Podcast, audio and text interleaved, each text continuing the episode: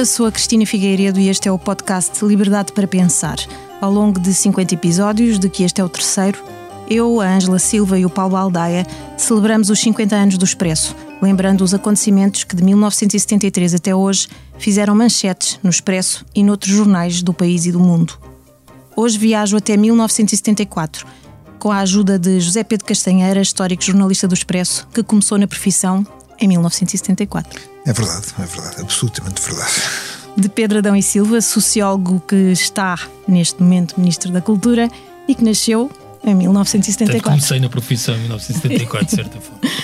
E de Cátia Mazari Oliveira, ou A Garota Não, que canta em 2023 com a mesma alma e sentido de urgência com que cantavam em 1974 Zeca Afonso, José Mário Branco ou Sérgio Godinho. Ai, quanta honra. Muito obrigada. obrigada eu às três. Liberdade para pensar. Conta com o patrocínio da Hyundai. A nossa inspiração é abraçar a mudança. Porque o que move a Hyundai hoje é garantir um mundo melhor às gerações de amanhã. Este é só o início de uma viagem que já está a inspirar o mundo. Hyundai. Mudamos o futuro.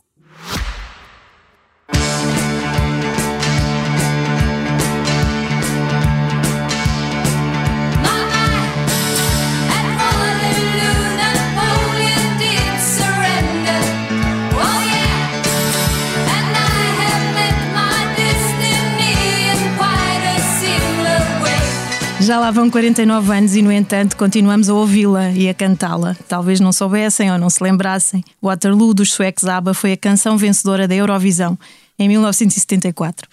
Já que Portugal leva ao festival, fica em 14 e último lugar, mas a história haveria de vingar a humilhação e já lá vamos. Um exemplar do Expresso custava então 5 escudos, qualquer coisa como 2 cêntimos e meio. A primeira página do primeiro número desse ano, a 5 de janeiro, traz novas sobre o novo aeroporto de Lisboa. Sim, é essa velha história. Um litro de gasolina custava 6 escudos e 25 centavos, mas a perspectiva de que pudesse subir acima dos 10 é assustadora o suficiente para fazer a manchete do jornal a 12 de janeiro. A 20 de abril anuncia-se num registro que o tempo confirmará ser mais de desejo do que de realidade que em 1981 o urânio substituirá o petróleo em Portugal. Lá fora, o mundo andava, como anda sempre, agitado. Em Espanha, o ainda príncipe Juan Carlos substitui Franco em alguns atos públicos, primeiros sinais de uma transição para a democracia que só se concretizará no ano seguinte com a morte do generalíssimo. Em França, as presidenciais precipitadas pela morte de Georges Pompidou levam uma disputa renhida a duas voltas entre Giscard d'Estaing e François Mitterrand, que o primeiro acaba por vencer.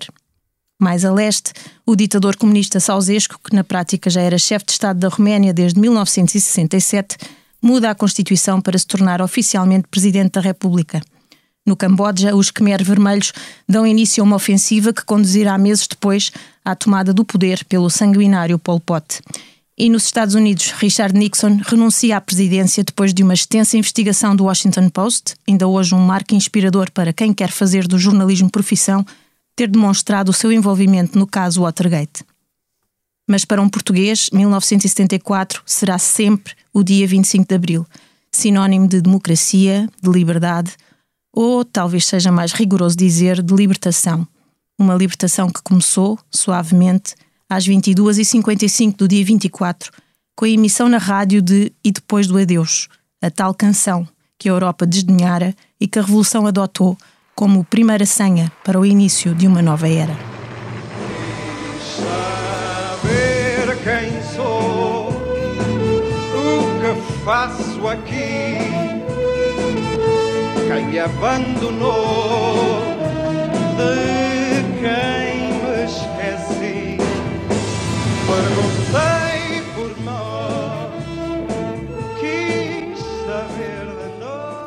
No sábado 27 de abril, no primeiro número livre de censura prévia, o Expresso traz o editorial na capa.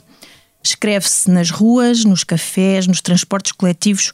O ambiente é de alegria. O semblante, normalmente triste dos portugueses, resplandece com as perspectivas de libertação do país do regime que há longo tempo o domina.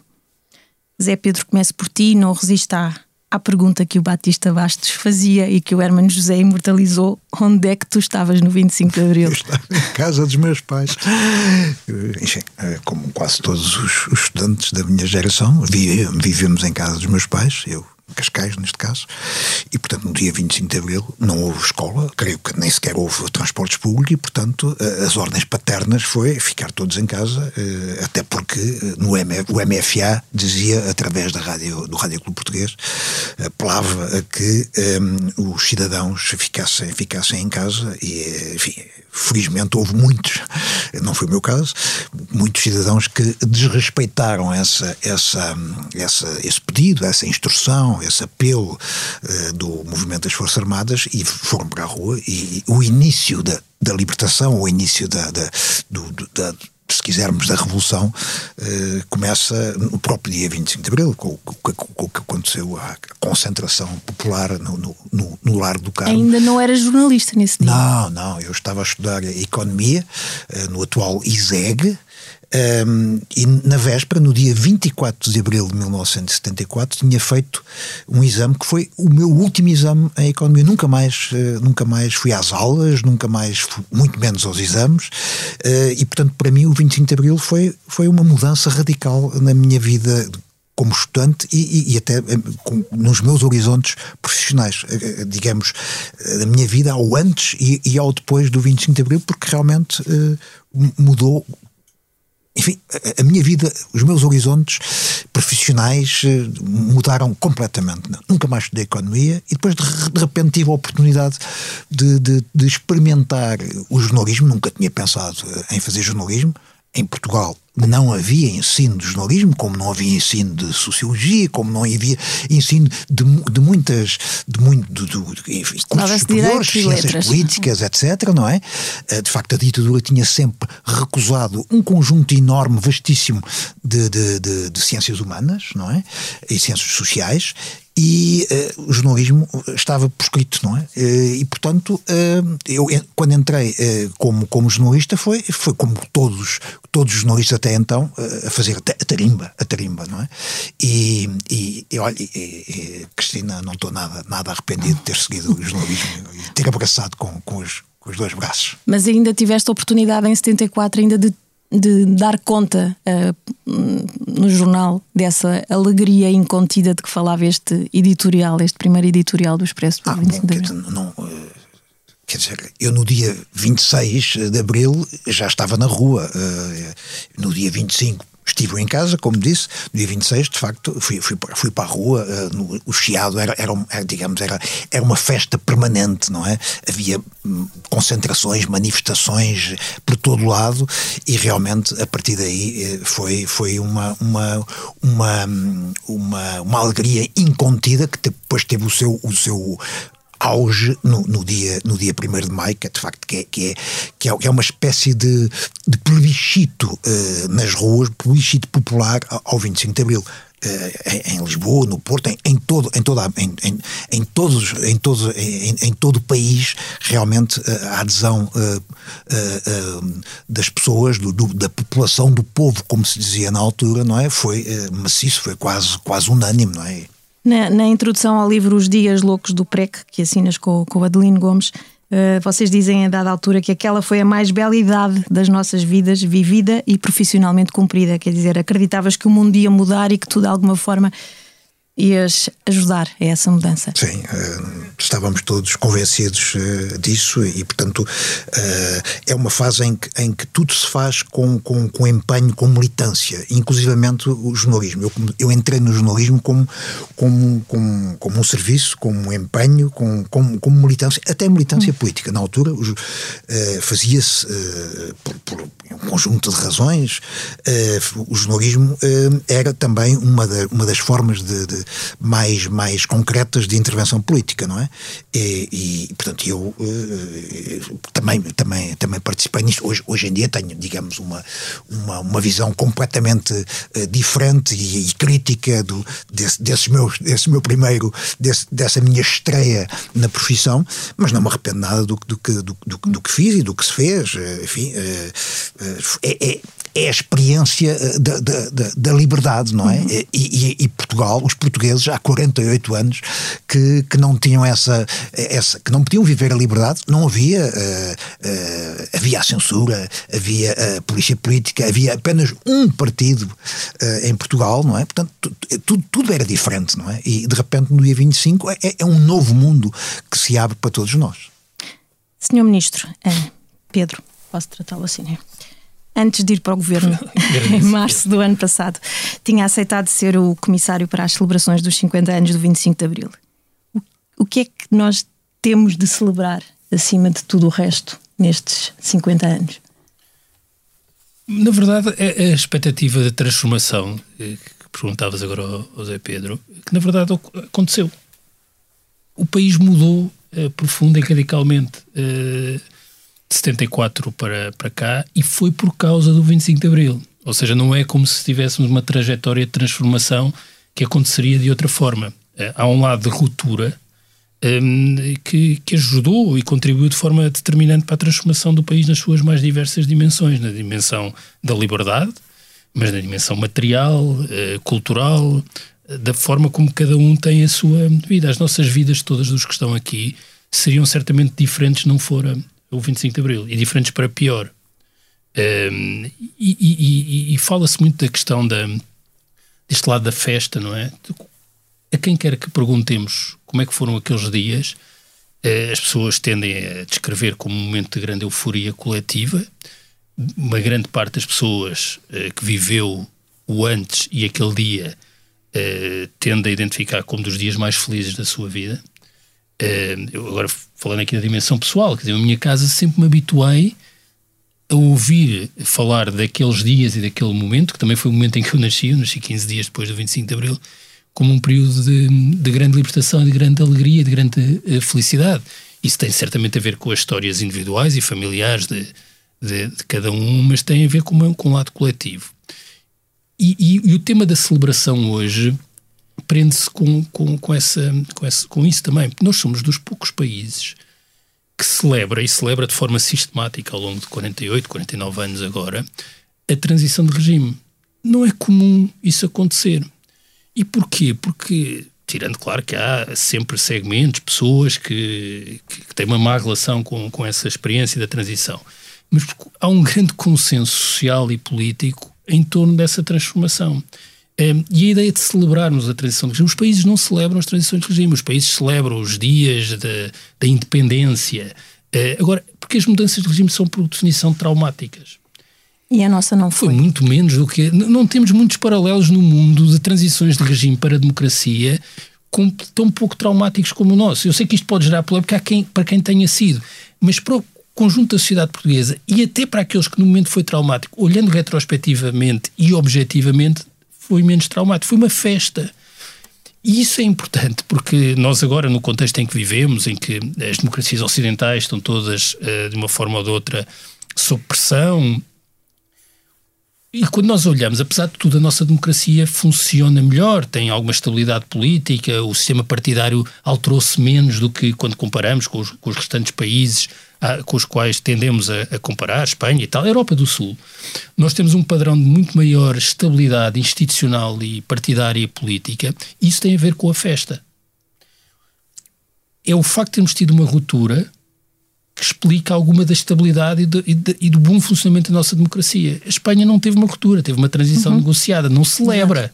Não só não celebra, como convive mal com essa transição eh, negociada hoje, nos problemas dos nacionalismos, a, a memória do franquismo. É uma coisa que divide muito mais a sociedade espanhola do que a sociedade eh, portuguesa. Há motivos para isso, mas em todo o caso, este lado de ruptura e a festa que esteve associada à ruptura ofereceu um contexto de participação no contexto das redações, eh, nas escolas, no ensino superior. Há uma experiência de participação popular que muitas vezes é vista, bom, isso foi aquele momento da transição de alguma instabilidade, mas deixou umas sementes positivas, uma vez estabilizado o regime, que ajudam a compreender porque é que a nossa democracia funciona melhor. Nós, eu agora sou, sou membro do governo. E em Portugal, apesar de tudo, os governos e os membros do governo eh, estão mais disponíveis para o protesto e aceitar o protesto como uma coisa eh, Normal, em democracia. do que acontece noutras democracias. Só para terminar, eh, coincidência, esta semana é lançado um, um livro muito interessante de um cientista político norte-americano, que é o Robert Wischmann, uhum. que fez uma comparação da transição para a democracia em Portugal e Espanha para explicar as clivagens e o funcionamento das democracias nestes dois, uh, uh, nestes dois países. E ele chama precisamente a atenção de como nós podemos encontrar neste processo circunscrito, que são aqueles anos de instabilidade política de Portugal, algumas formas de participação que não encontramos em, em Espanha. Não há manifestações junto ao Parlamento, isto é, junto às Cortes. Não há. Há uma barreira. Nós recordamos quando foi a crise no período da Troika, na Grécia, havia uma distância física dos manifestantes face ao poder político. Eh, eh, eh, nos Estados Unidos, os manifestantes, tirando agora este episódio do Capitólio, tradicionalmente não se dirigem ao Capitólio. Em Portugal, nós temos uma tradição de manifestações frente à Assembleia da República. Sim, Isso é uma herança positiva da festa. Kátia, as tuas canções são dedos nas feridas deste país e destes dias que vivemos. Já encontraste a resposta à pergunta: onde vais, Portugal? Não, não encontrei. Acho que, acho que é uma resposta que tem que ser dada coletivamente.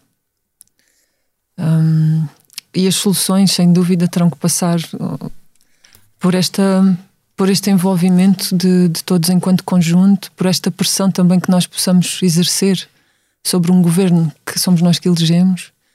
E, e tem que ser uma, um conjunto de soluções muito bem, muito bem construídas. Não sei se é para falar do tema que vou trazer agora. Se vou cantar já. Sim. No caso da habitação, eu acho que todos nós estamos a fazer aqui um, um caminho. Está a haver, está a haver levantamentos, está a haver muito, muito a criação de muitos conteúdos sobre esta questão do problema da habitação neste momento. Um, obviamente que eu acho que o governo tem que saber dar, tem que encontrar respostas públicas para a habitação, para a criação, para a extensão de um parque habitacional que sirva a população do seu país. Por outro lado, nós, enquanto comunidade, também estamos a fazer o nosso papel reivindicando ou reclamando.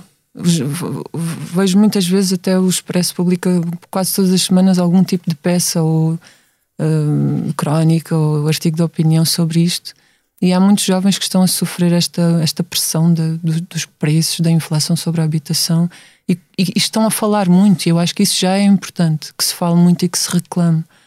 Um, a, a, bem da criação de casas, a bem da extinção, ou da extinção, ou pelo menos do, do controle sobre, sobre este movimento que está a acontecer de um capital muito selvagem estrangeiro entrar em Portugal e invadir completamente as nossas cidades. Eu venho de Setúbal, sempre vivi lá e tenho assistido a uma transformação muito radical na forma como aquele conjunto social está uh, a receber toda esta influência de, de, capital estrangeiro. Temos, sei lá, grupos de capital chinês, americano, francês que chegam e de repente estão quase a comprar bairros inteiros. Luísa toda e toda. Por acaso, a Luísa Tódio não estão, a, não estão a chegar tanto, mas eh, há aqueles bairros que porventura são os mais castiços, de maior identidade, de maior património humano, social, histórico, a todos os níveis de, de património. E, enfim, eu, eu antes de, de, começar a sentir isto, ouvia falar da expressão gentrificação e não entendia muito bem o que é que aquilo representava em termos práticos. E agora sim, agora é muito pungente esta, esta força da gentrificação esta urgência de se quererem tornar locais nobres quando, quando na verdade a nobreza do, do espaço, e falo de tornar nobres no sentido em que chega, chegam estes grandes grupos e reabilitam as coisas de forma até muito luxuosa. Um, mas a riqueza daquele lugar estava também na, naquela casa meio. Não digo que, que há beleza na casa em ruínas, mas há beleza na forma como as pessoas vão cuidando também daquilo que têm, da forma que conseguem. E as histórias que trazem, e a senhora no postigo, uh, que entretanto, não sei se permanece durante muito tempo, não só porque morre, mas porque eventualmente é despejada. Das famílias, isto, isto está a acontecer, não é? Tenho, tenho várias, várias relações à minha volta em que isto tem acontecido. De famílias a serem despejadas para dar lugar a, ou a uma renda muito mais cara que estas famílias não conseguem, não têm capacidade de comportar, ou só para se fazer, eh, para se entrar no sistema do alojamento local. E a minha, a minha revolta aqui sequer é contra o conceito de alojamento local. há, uma, há de repente um Encontrar casal ou alguém, sim, que trabalhou uma vida inteira, consegue juntar dinheiro, consegue comprar uma casa e transformá-la em alojamento local, fazendo daquilo um veículo também para ter uma vida mais descansada. Depois de uma vida de trabalho, está tudo certo em relação a isso. Não vejo em como é que pode estar certo ou como é que nós não temos o dever de bloquear ah, alguém que chega com, com um poder de compra muito, muito maior e, e compra O quase bairro bairros, sim, e, e os transforma em, em, em alojamentos locais novamente que, que servem que só servem quem venha de fora, porque em, em Setúbal ou em Portugal muito dificilmente há a forma de fazer, de dar resposta a, E é disso que àqueles fala o preços. não sei o que é que fica. Sim, essencialmente. Tocas?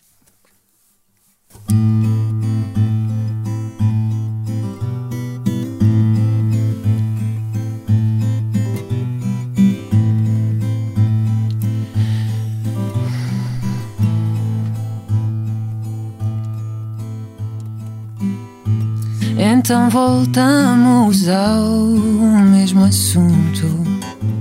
Somos tão bons para o resto do mundo. Na nossa casa o espeto é de pau. A prata é a fome do lobo mau. Welcome, monsieur. A casa é vossa. O mal dos outros não faz moça.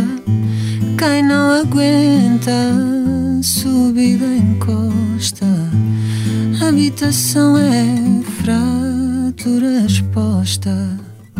E eu que só vinha para falar de amor, deitar neste beat um poema em flor.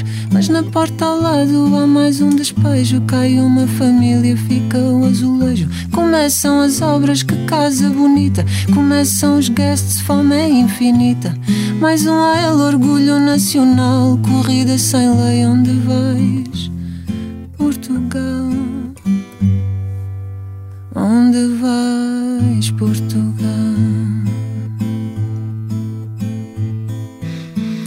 Não sei o que é que fica se corrermos mais. Não sei o que é que fica se corrermos mais. Não sei o que é que fica se corrermos mais. Não sei o que é que fica se corrermos mais. Não sei o que é que fica se corrermos mais. Não sei o que é que fica se corrermos mais. E o que é que fica? Como é que fica? Quem é que fica? Como é que a gente fica quando essa gente rica gentrifica? Quando há uma gente que fica com cada metro quadrado da nossa vida em memória, onde é que a gente fica quando nem se identifica? Com essa calçada refeita, com essa fachada que foi feita para dar uma cara de outrora a um fascismo de agora que só quer saber da receita na sede excêntrica. Quem vem de Paris é na hora, quem estava aqui é para fora. Quem vem de cruzeiro vá embora, quem vem no barco que demora, que vai morrer borda fora. O banco quer é penhora, o banco quer é penhora.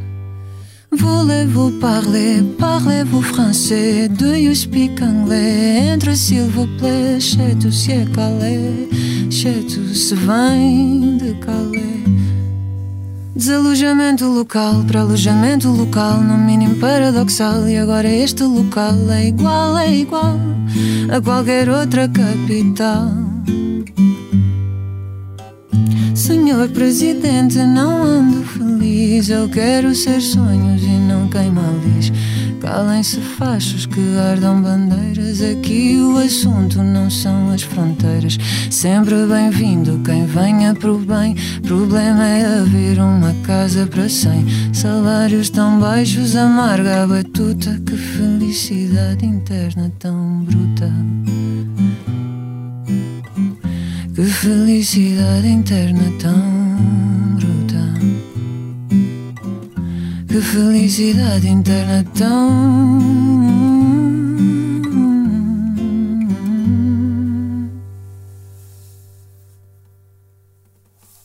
Obrigada. Zé Pedro, há pouco falávamos, depois da Revolução havia uma espécie de ânsia de participação, uma consciência cívica. Cada um tinha um papel a cumprir nessa nova sociedade que estava a nascer. Essa paixão, esse entusiasmo foi, se calhar, como acontece com todas as paixões e todos os entusiasmos, esmorecendo com o tempo. Estás desiludido, conformado com o rumo que o país levou, no geral, e com o que o jornalismo levou, em particular? Bom, uh, isto é, é uma questão complicada, uh, uhum. porque tem.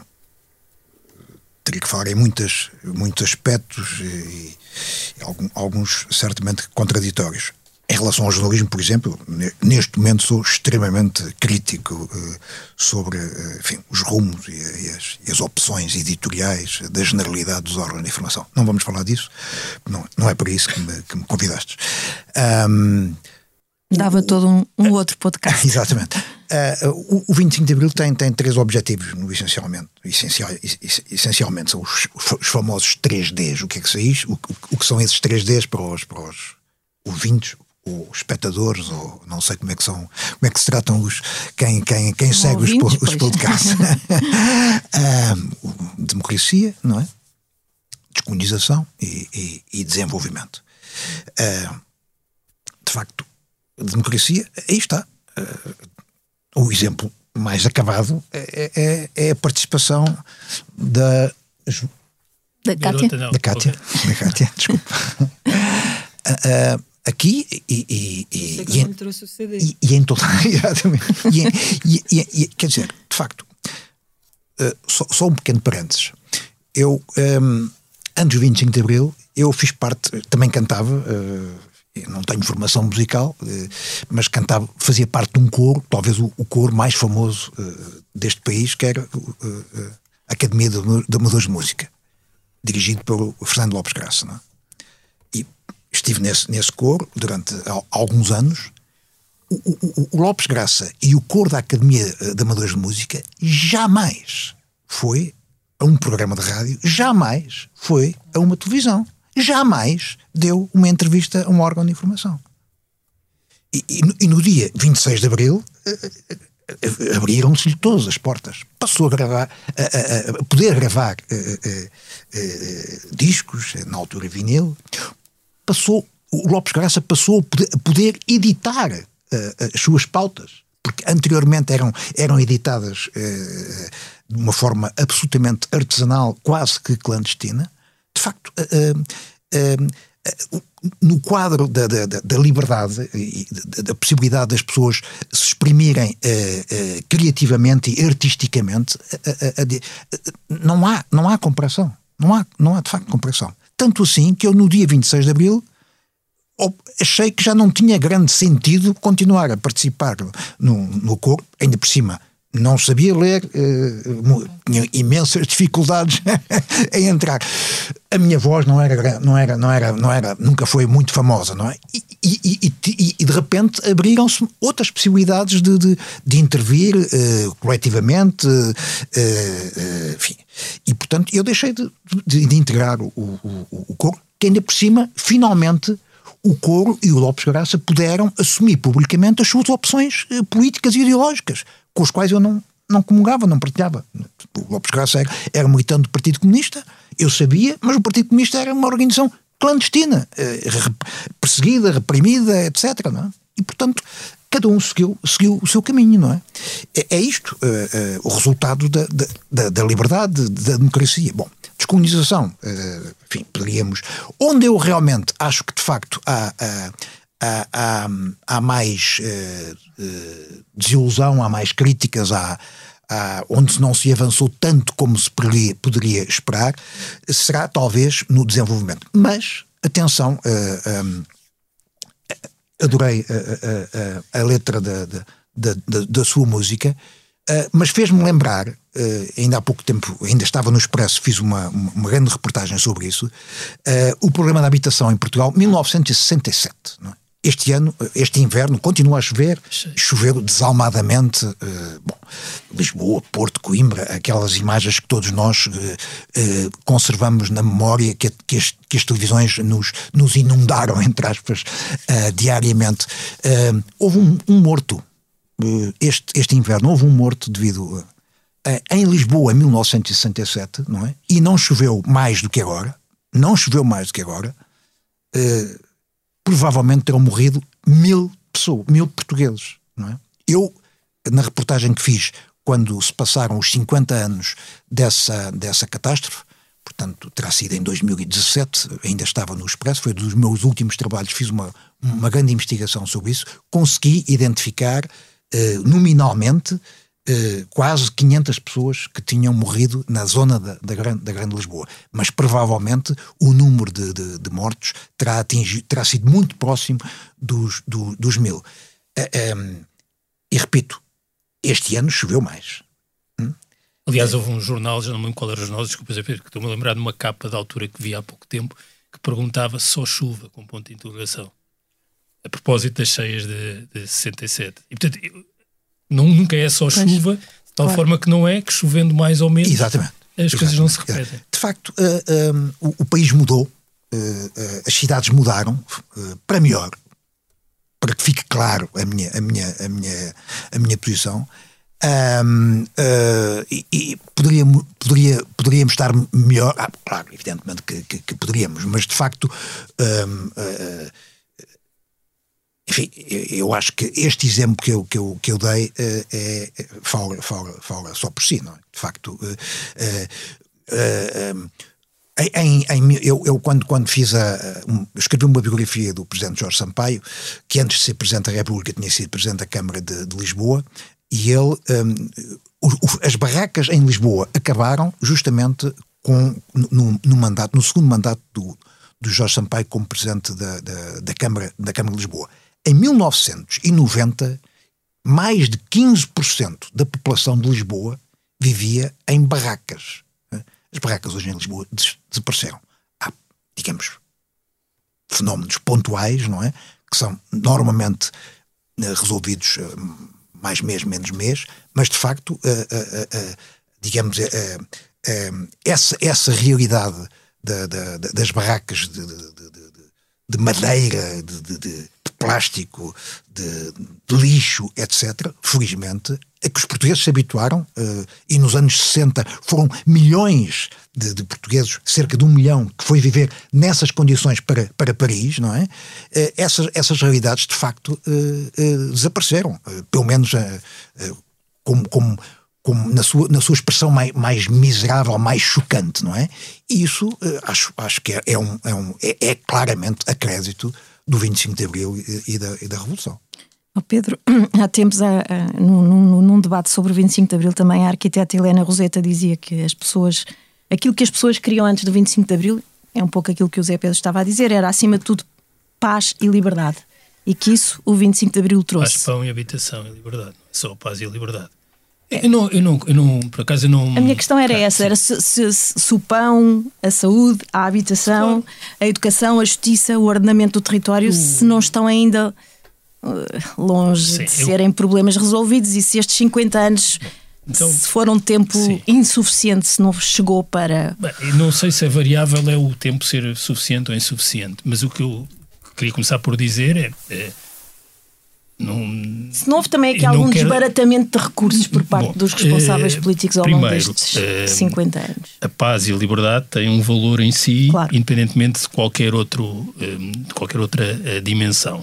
Mas não há nenhuma democracia que se consolide e sobreviva apenas com a paz e com a liberdade. Aliás, o princípio é do século XX, é?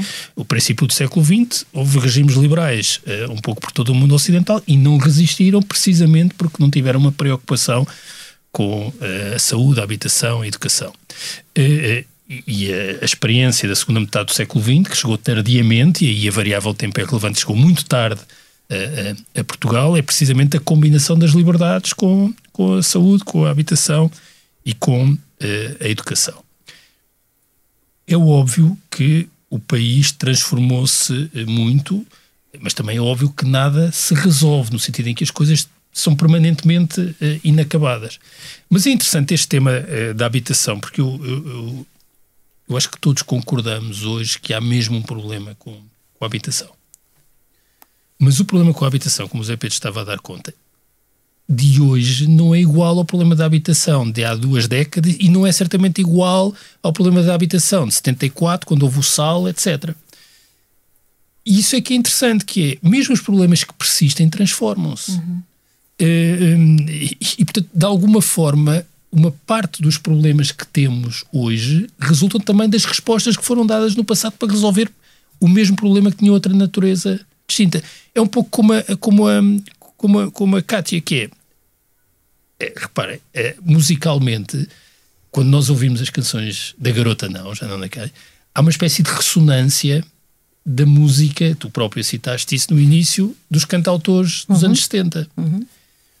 E essa ressonância é na forma como canta e também no conteúdo da preocupação com as canções que não são só canções de amor. Exato. Mas a forma como canta e os temas que traz já trazem outras coisas, já elas próprias incluem uma, uma transformação, não é? Aqui uma espécie de métrica é, do hip hop, etc., que é isso que também que torna distinto, porque senão, quer dizer. E, e, com as políticas é um pouco a mesma coisa. Há uma necessidade de, de adaptação e transformação que resulta também da transformação dos próprios uh, problemas. Agora, dito isto, uh, claro que há dimensões de frustração com não se ter avançado o suficiente, ter-se avançado caminhos que não eram se calhar os melhores noutras dimensões, há sempre uma avaliação permanente a fazer.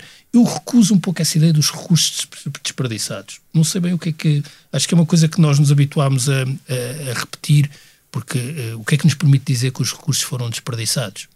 Não é coisa dos fundos comunitários. Não, é o chegarmos aqui e vermos é que ainda há problemas que precisam. Mas isso o que é que se tem a ver com recursos desperdiçados? Que há precisávamos não. de mais recursos, precisávamos de crescer mais. Ou terem sido melhor usados. Mas eu não sei, mas, é, mas é, nós, eh, eu, acho que isso, mesmo, isso é mesmo uma singularidade uh, nossa, que é a substituição da, do diagnóstico dos problemas e da capacidade das políticas para lhes responderem, ter uma espécie de resposta fácil que é gastarmos mal o dinheiro. É, isso, isso não, não, vejo isto a acontecer em. Se calhar as questões são mais profundas e mais complexas. As questões da habitação, tal como descritas nesta canção, são bastante complexas. Não é como se houvesse uma espécie de, de, de bala prateada que resolvesse. Está cheio de dilemas. Não é? Nós, eu, eu repito, eu acho que isto é mesmo o grande tema, porque gera frustração, ou seja, não é só a questão da, da, da, dificuldade, é também a gestão das nossas próprias expectativas, dos jovens, etc. Mas está cheio de problemas, porque as expectativas dos jovens de hoje, minhas e da Cátia, que somos um pouco mais novos, já nascemos depois do 25 de Abril, os dois, é também de um país de abertura, de contacto, não é?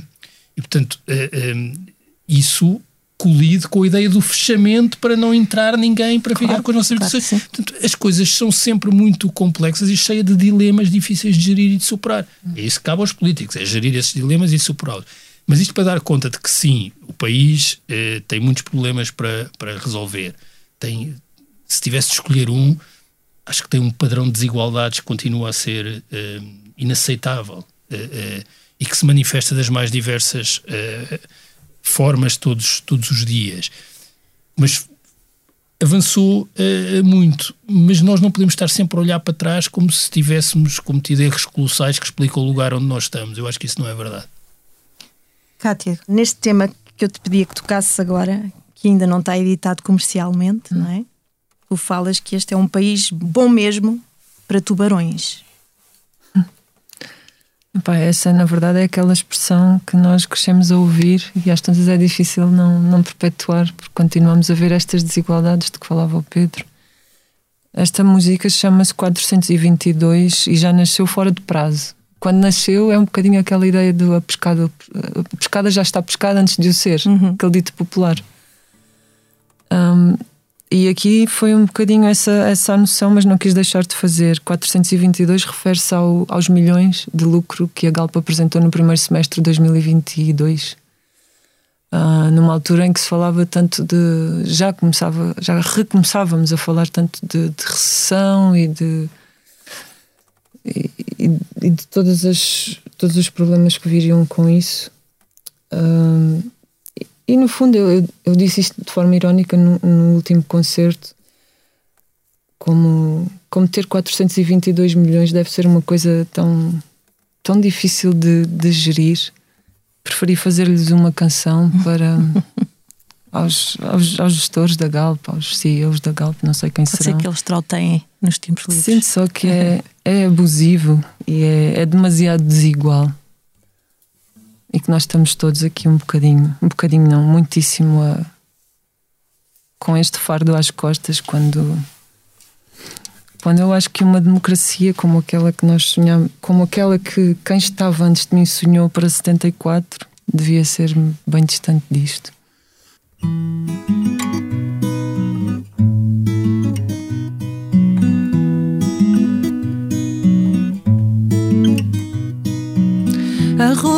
Nem andou à roda, mas é que ser excêntrico é moda. Combustível é mais do que império.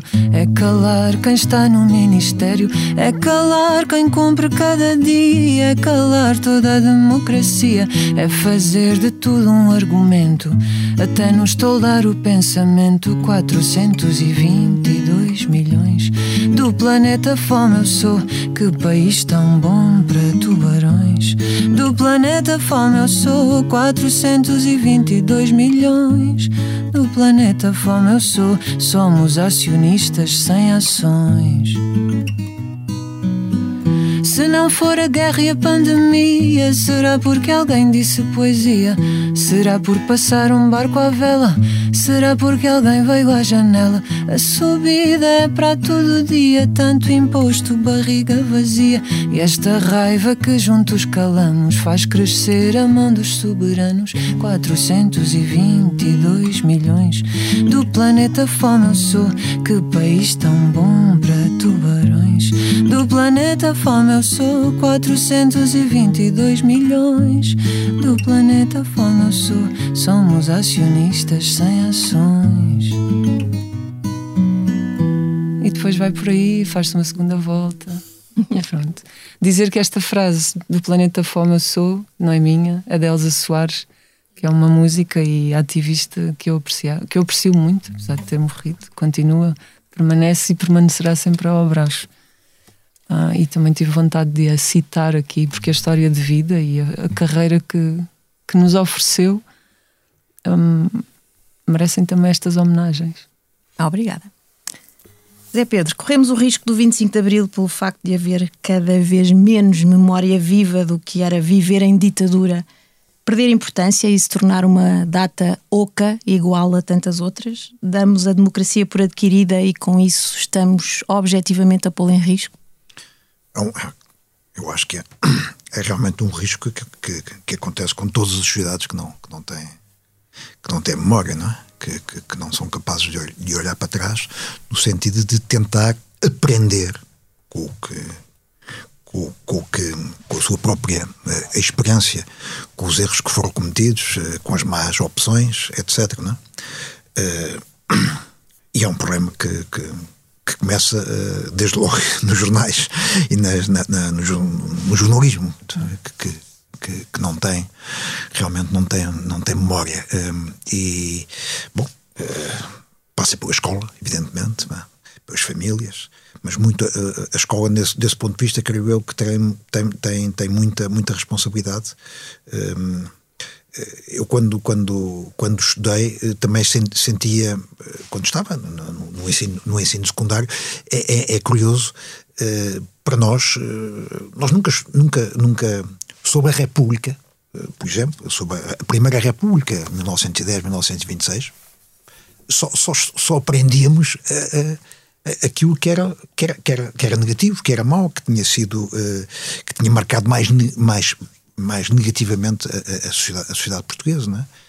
Um, designadamente a, a tensão eh, entre o Estado e a, e e Igreja, a perseguição religiosa, eh, digamos, as, convulsões, a agitação, etc. E a guerra. E, a, Primeira Guerra, a participação na Primeira Guerra Mundial, etc. É? As coisas eh, que, apesar de tudo, foram muito, muito, muito positivas na Primeira, na primeira República, passavam. São questões eh, ideológicas, evidentemente, eh, mas é apenas um, é apenas um, um, um- um exemplo que, que ilustra. e podíamos, indo até um pouco mais atrás, sobre o liberalismo em Portugal no século, no século XIX não, não se estudava, não, não se aprendia, não, era, era um, falava-se. E que é um período interessantíssimo. interessantíssimo. E riquíssimo. Interessantíssimo. é? E, e- e- e- e- e que vale a pena ser, ser, eh, ser estudado, e, porque eh, eh, quanto melhor, quanto mais e mais profun- ap- aprofundadamente conhecermos a, nossa, a nossa eh, própria história, a nossa própria experiência, mais, eh, mais instrumentos eh, teremos para não, não cometer os mesmos erros, não entrar nos mesmos, nos mesmos vícios, não, não seguir os ou, ou caminhos sim- si- similares, não é? E isso, portanto, a memória é, é- é extremamente importante para prevenirmos os caminhos do futuro, claramente. O sociólogo Pedro Adão e Silva, em 2012, disse numa entrevista isto.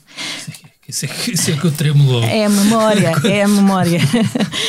Os políticos portugueses não têm perdido uma oportunidade para reproduzir os preconceitos existentes em relação à classe política, contribuindo ativamente para a sua própria irrelevância. Eu tenho o político Pedro Adão e Silva aqui à minha frente e tenho de lhe perguntar se ele enfia a carapuça, sendo membro de um governo que está há meses nas manchetes dos jornais, não tanto pelas decisões que toma, mas por causa de casos de incompatibilidades, processos judiciais, omissões, meias-verdades. E pergunto se não sentes que o maior perigo para a democracia vem precisamente dos populismos que se alimentam, em boa medida, da má imagem que a classe política acaba por dar dela Bom, própria. isso são várias perguntas, é? Sim, mas o tempo é- vai a sendo primeira, curto, que- A primeira é eh, a interpretação autêntica do pensamento do sociólogo Pedro Adão e Silva em 2012. Hum, Eu julgo que isso tem a ver com uma dinâmica precisamente de controle e de desvalorização da atividade política que é reproduzida por aqueles que estão na política, que são os políticos, os comentadores de política, os jornalistas de política. Eh, e nós temos uma propensão para a desvalorização da política como atividade autónoma das outras esferas eh, que eh, reproduz os preconceitos em relação à política. Imagino que isso fosse aquilo que eu estava a dizer na- há 10 anos. Segundo, a questão da deterioração e o risco democrático. Eu, eu, eu- e depois falo sem problema sobre, sobre a governação. O, o- risco democrático, eu, eu, eu, eu acho que é óbvio que em todos os momentos, e neste em particular, há sinais de deter- deterioração da, da democracia, que em última análise até radicam numa espécie de diminuição do papel das instituições de intermediação todas. Os partidos, os sindicatos, a igreja, eh, eh, tudo aquilo que tradicionalmente a universidade, que intermediou as relações nas sociedades, eh, há um recuo e um ceticismo geral. As pessoas não acreditam, não participam e não acreditam em simultâneo. Isso é o mais poderoso dos mecanismos de, de- de degradação da democracia. Mas daí a falarmos num risco democrático, de, de passarmos para um regime totalitário em que há marchas com botas cardadas, Não, mas os extremos, nomeadamente a aí- extrema-direita, Certo, mas eu aí já tenho. disso. Certo, mas já tenho alguma, alguma prudência nesse, nesse, nesse salto. Quanto às questões da, da, da governação, eh, quer dizer, há um lado de, de erros próprios, não vale a pena eh, escondê-lo, mas há um lado também de novo normal. E que eu até tendo a valorizar, isto é, tendo a valorizar, e acho que isso implica uma aprendizagem de novo normal, porque o escrutínio é isso, mesmo. Isso mesmo, ou seja, acho que é o- a transformação, uma espécie de nova política, como, como o Thomas Kuhn que falava da nova ciência, um paradigma novo, em que há, um, um- há mecanismos de escrutínio eh, cotidianos muito intensos, eh, que é eh, intensificado por força de uma maioria absoluta, que atribui eh, um papel aos mecanismos de escrutínio, nomeadamente à comunicação social, que tende a não existir quando a dinâmica de escrutínio é muito mais dentro do sistema político, e isso implica uma aprendizagem de todos, isto é, nós não podemos ao mesmo tempo defender e achar natural os mecanismos de escrutínio eh, e depois pensar que cada vez que há um escrutínio devemos passar para o passo seguinte, que é então têm de sair todos do governo porque estão a ser escrutinados e porque há um indício de qualquer coisa que nós não sabemos nem sequer muito bem o que é, uma nebulosa que depois se transforma numa coisa eh, eh, material. Portanto, o que eu acho é que é natural e o que sinto, e agora é uma espécie de observador participante, é que ainda não há a interiorização e a consciência plena que vivemos um tempo novo. E isso é uma aprendizagem, certamente, da política, mas também essencialmente do- Dos, dos protagonistas dos políticos. protagonistas. Não tenho hesitação Portanto, isto é nenhuma. uma espécie de dores de crescimento da maioria absoluta. Não, não é da maioria absoluta, é de um tempo novo político. Que depois o facto de ser uma maioria absoluta torna ainda mais aguda essa, essa, essa dor. Portanto, há aqui um processo de aprendizagem de todos eh, que, que acho que está longe de estar eh, completado, mas que tem também riscos eh, eh, associados, porque eh, a certa altura, com toda esta dinâmica, pode-se perder o controle da própria dinâmica. E isso sim é um risco democrático. É nós acharmos que a certa altura eh, já não é escrutínio, é uma outra coisa que ganha vida própria e que lá está, é que deixou de haver instituições de intermediação capazes de mediar. As sociedades precisam sempre de instituições de intermediação. A sociedade não é um conjunto de indivíduos, Certo. é um conjunto de indivíduos e de instituições. Eh, e aí, eu dava conta disso, acho que há uma reflexão a fazer também. Não estou com isto nada a desvalorizar ou, aligerar responsabilidades do lado dos protagonistas políticos e do lado do governo, onde eu agora eh, me incluo. Mas há eh, uma responsabilidade coletiva das várias instituições de intermediação que a certa altura podem eh, soltar um monstro que depois já ninguém controla. É, este dava também tema todo ele só para uma conversa, mas a nossa já vai longa, já estou aqui a ultrapassar o tema. E ainda, ainda há aqui canções, e muitas canções. Isso é o fundamental. Exato. Estamos aqui a, a construir um alfobre para o próximo disco da Garota Não. Kátia, esta canção que vais tocar agora ahm, dizes a dada altura: seguimos ofendidos, todos sérios e contidos, inundados em pudor. Tenho medo destes muros, pensamentos crus e duros, sempre prontos a julgar. Nós estamos aqui a, a falar sobre o 25 de Abril. Há uma nova censura hoje em dia imposta pelas redes sociais? Ah, eu acho que há. É, eu não sei se se, se chama censura, mas é, é esta palavra, a palavra dita com uma leve, a palavra e sobretudo uma palavra agressiva, a palavra violenta, a palavra que não vai procurar fazer algum tipo de oposição a, a uma opinião, a um, um, um comportamento, mas no sentido de construir algo, mas é uma palavra violenta e agressiva que, está para, para destruir, para, para mandar, para mandar abaixo, mas de uma forma que pisa com o pé. E este tempo ah, a mim causa-me assim um conflito interno grande e, e não me revejo de todo nesta forma de expressar uma opinião, de, de mostrar uma, uma- um ponto de vista, de, de nos manifestarmos na- nas nossas convicções, nos nossos valores, na, na nossa moral, na nossa ética, enfim, no nosso comportamento no geral.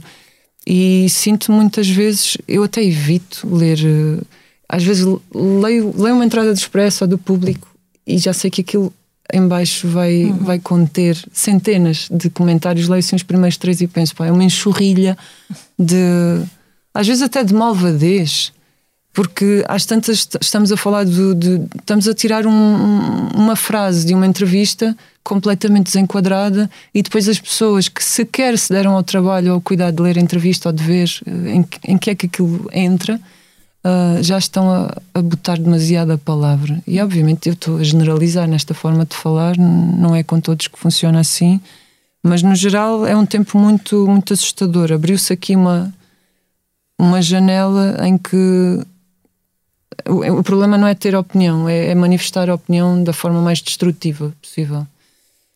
O dilúvio fala disso, mas procura falar sobretudo também desta. de que se- nunca tinha pensado nisto à luz do, do 25 de Abril, mas estava a pensar agora enquanto ouvia os, os, os colegas, salve seja, de mesa, que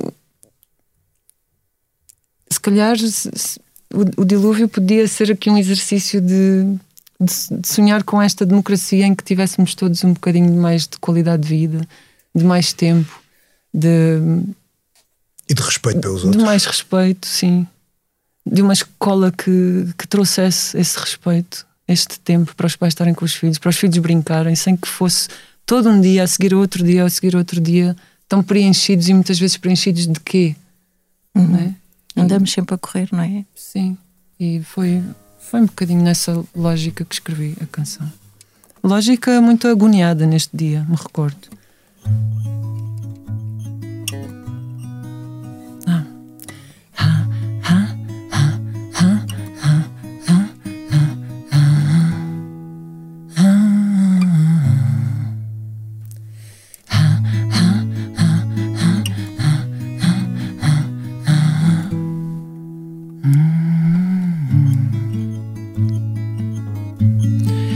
Já vejo o céu em fogo. Há quem diga que estou louco. Nunca me senti tão só.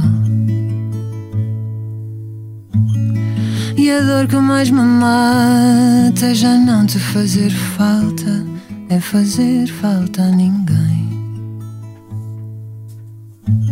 Já nascemos de joelhos, já dobrados pelo meio, ensinados a querer. Só aquilo que não temos, só as terras que não vemos, a corrida não tem fim.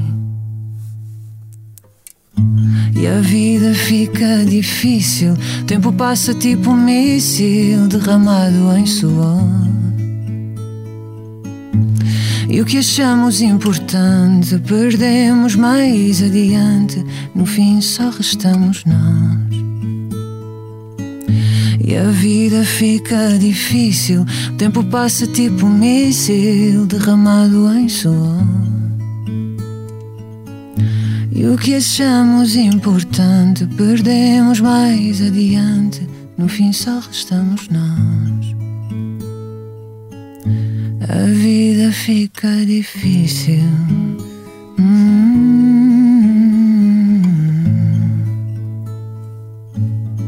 Já vejo o céu em fogo.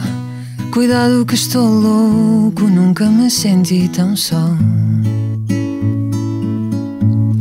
Seguimos ofendidos, todos sérios e contidos, inundados em pudor. Tenho medo destes muros, pensamentos cruz e duros, sempre prontos a julgar. E eu já nem sei rir direito, toda a graça é um parapeito. Calma, foi em paz que vim. E a vida fica difícil, o tempo passa tipo um míssil derramado em suor. E o que achamos importante perdemos mais adiante, no fim só restamos nós. E a vida fica difícil, o tempo passa tipo um míssil derramado em suor. E o que achamos importante perdemos mais adiante, no fim só restamos nós.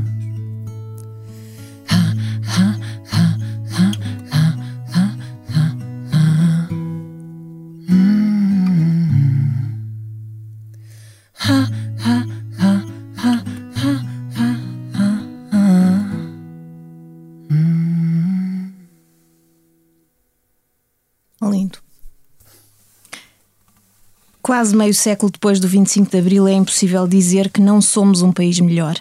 Mas ainda estamos longe de ser a democracia sólida, justa, igualitária, com que a liberdade trazida pelo 25 de Abril nos pôs a sonhar. No próximo episódio deste Liberdade para Pensar, Ângela Silva passa em revista o ano de 2022, marcado pela guerra na Ucrânia, de que continuamos sem ver o fim.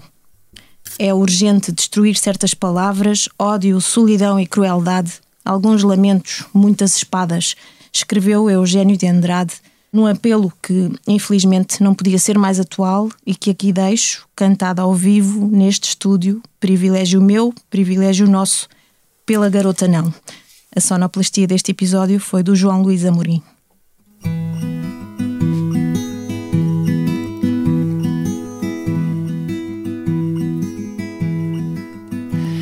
É urgente o amor, é urgente um barco no mar, é urgente destruir certas palavras. Chega solidão e crueldade, alguns lamentos, muitas espadas. É urgente inventar alegria, multiplicar os beijos, as searas. É urgente descobrir rosas e rios e manhãs claras. Cai o silêncio nos ombros, a luz impura até doer. É urgente o amor, é urgente permanecer. Cai o silêncio nos ombros, a luz impura até doer. É urgente o amor, é urgente permanecer. É urgente o amor, é urgente um barco no mar. É urgente destruir certas palavras, ódio, solidão e crueldade. Alguns lamentos, muitas espadas. É urgente inventar alegria, multiplicar os beijos, as searas. É urgente descobrir rosas e rios e manhãs claras. Cai o silêncio nos ombros, a luz impura até doer. É urgente o amor, é urgente permanecer. Cai o silêncio nos ombros, a luz impura até doer. É urgente o amor, é urgente permanecer. Cai o silêncio nos ombros, a luz impura até doer. É urgente o amor,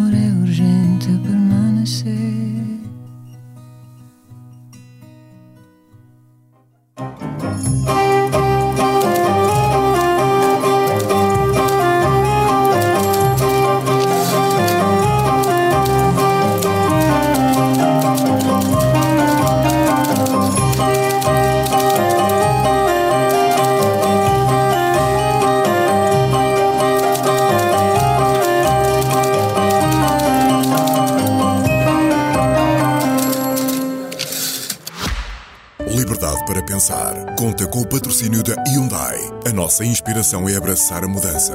Porque o que move a Hyundai hoje é garantir um mundo melhor às gerações de amanhã. Este é só o início de uma viagem que já está a inspirar o mundo. Hyundai. Mudamos o futuro.